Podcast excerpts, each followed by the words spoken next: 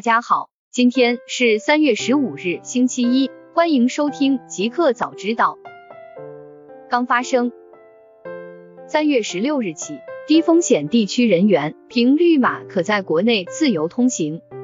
二零二一年三月十六日零时起，国内低风险地区人员进返京不再需要持抵京前七日内核酸检测阴性证明，抵京后不再实行十四天健康监测。满七天、满十四天不再进行核酸检测，持健康通行码绿码，在测温正常且做好个人防护的前提下，可自由有序进返京。至此，低风险地区人员凭码可在国内自由通行。据在线旅游平台去哪儿数据显示，截止三月十二日下午十五点，北京进出机票、火车票预订量较昨日同一时段分别增长达一倍。截止目前。北京到上海、北京到广州、北京到成都、北京到杭州、北京到深圳等商旅线路预订量最为火爆。搜索前十位热门目的地包括上海、成都、三亚、深圳、广州、重庆、杭州、昆明、长沙、武汉。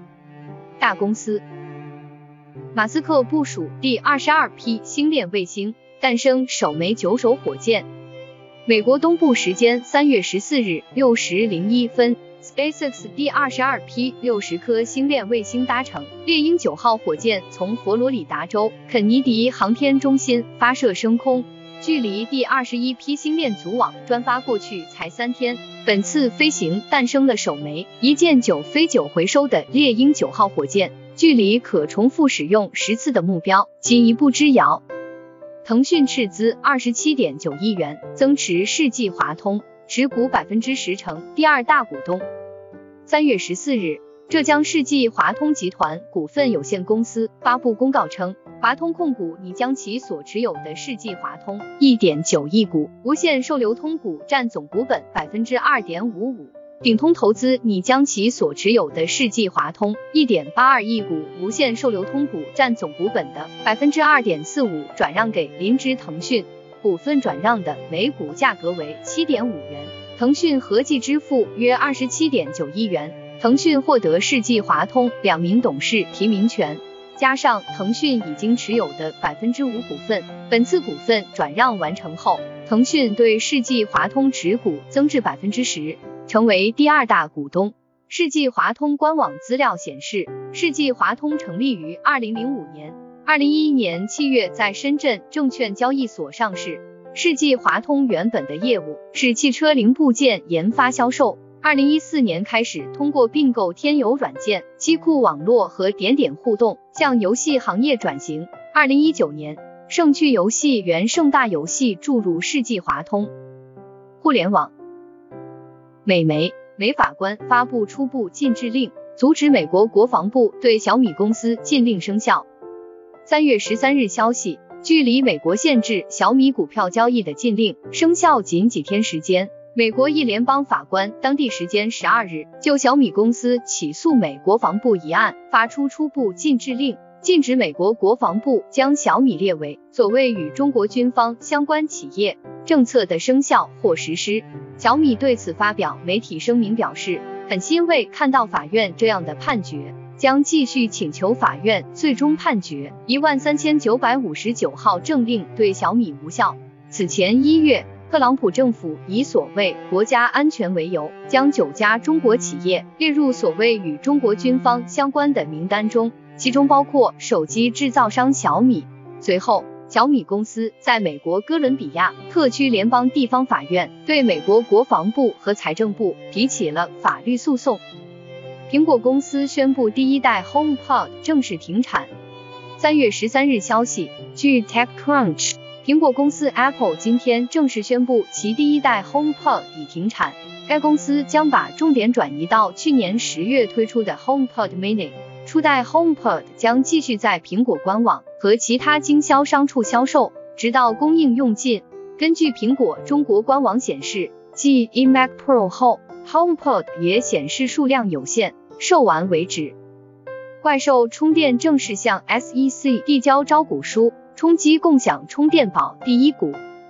三月十三日，怪兽充电正式向美国证券交易委员会 SEC 递交招股文件，已在纳斯达克上市，承销商为高盛、花旗、华兴、中银国际。招股书显示，怪兽充电二零二零年的营业收入达二十八点零九四亿元人民币，同比增长百分之三十八点九。招股书称，其目前正处于高速成长期。二零二零年。怪兽充电的主要收入来自移动设备充电业务，该部分收入为二十七点一一亿元，占比高达百分之九十六点五。怪兽充电在去年的净利润有所下滑，二零二零年其净利润为七千五百四十万元人民币，同比下降百分之五十四点八六，净利率为百分之二点七。二零一九年其净利润为一点六六六亿元人民币。净利率为百分之八点二。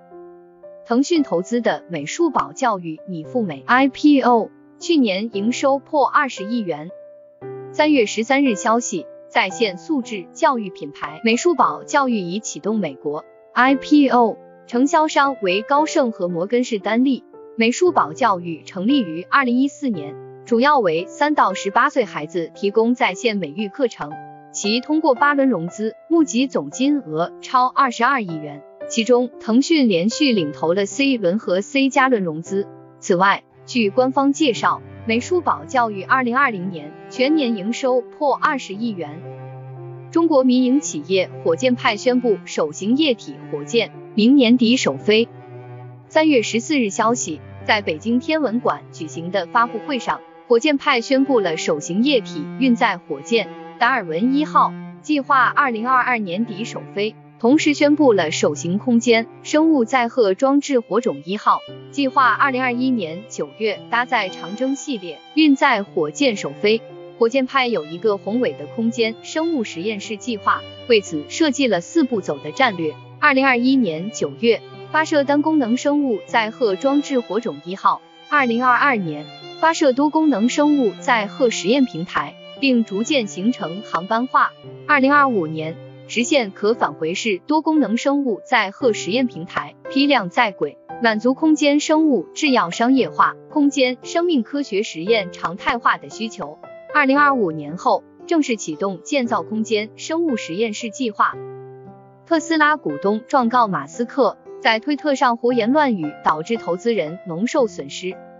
三月十三日消息。特斯拉的一位名为盖瑞廷 （Chase Garrity） 的投资者在特拉华州起诉了特斯拉 CEO 马斯克及其董事会，称马斯克持续发送内涵推文，且特斯拉董事会未能控制马斯克的线上行为。此举给特斯拉公司造成潜在至少数十亿美元的市值损失。对于盖瑞廷的此次诉讼，美国特拉华州大学教授、公司治理专家埃尔森 （Charles Elson 表示。这一次的投资人诉讼可能会给美国证交会带来压力，并采取某些要求马斯克赔偿的措施。Stripe 估值达九百五十亿美元，成硅谷最大独角兽。美国在线支付初创公司 Stripe 周日宣布，已完成新一轮六亿美元融资，公司估值达到九百五十亿美元，这使 Stripe 成为硅谷曾经产生的最具价值的私人公司。该公司表示，将利用这笔资金投资于其欧洲业务，尤其是都柏林的总部，以支持不断飙升的需求，并扩大其全球支付网络。新产品，华为公开评价指纹相关专利，可延长指纹提示区域显示器件使用寿命。三月十二日。华为技术有限公司公开一项一种指纹提示图案的显示方法，评价指纹的解锁方法和装置专利，专利申请日为二零一九年九月十一日，公开号为 CN 幺幺二四八七八四五 A。专利摘要显示，采用本申请实施力提供的技术方案，在显示指纹提示图案时，由于轮流显示多个指纹提示图案。以及多个指纹图案在指纹提示区域中显示时的显示位置不完全重叠，因此在显示指纹提示图案时，避免了显示指纹提示图案的显示器件一直处于点亮状态。所以，本申请提供的指纹提示图案的显示方法，有利于提高指纹提示区域显示器件的使用寿命。Realm 神秘新机入网。高颜值机身搭再次旗舰处理器。三月十三日，Realme 一款新机入网，并上传了这款手机的设备照，直接展示了这款的手机外观，延续了 Realme 以往的设计风格。另外，这款手机将会拥有快充、大电池、高性能处理器等特性。这款手机正面搭载一块六点五五英寸曲面屏，采用左上角单打孔设计，屏幕分辨率为幺零八零 P，屏幕刷新率则有望做到九十赫兹，支持屏幕指纹解锁。除此之外，Realme 新机后置三摄组合，内置四千五百毫安时电池，并支持六十五瓦快充，而且这款手机还会搭载一颗高性能次旗舰处理器。意味着这款手机搭载的很有可能是高通骁龙八七零，预计这款手机的价格很有可能会具备很高的竞争力。酷科技，科学家创造出针对与自身免疫性疾病有关的酶化合物。三月十四日消息，当身体检测到病原体时，它就会发动免疫系统的反应来对抗这个入侵者。在一些人中，免疫系统反应过度，导致免疫反应过度活跃，导致身体正常组织受伤。新加坡南洋理工大学 NTU 新加坡的科学家们创造了一种化合物，可以帮助减少这种过度激活，而不损害身体的整个免疫反应。南洋理工大学研究团队设计的这种名为 ASO1 的化合物，靶向酪氨酸激酶 2TYK2。它是 JAK 激酶家族的成员，在调节人体免疫反应方面起着关键作用。最近，一项由爱丁堡大学牵头并发表在权威科学杂志《自然》上的研究发现，高水平的 TYK2 与严重的 COVID-19 有关。通过使用人类细胞在盘中生长的实验室实验，科学家发现 ASO1 在持续一段时间内可以强效降低 TYK2 水平，并抑制与自身免疫性疾病相关的免疫信号通路。一个彩蛋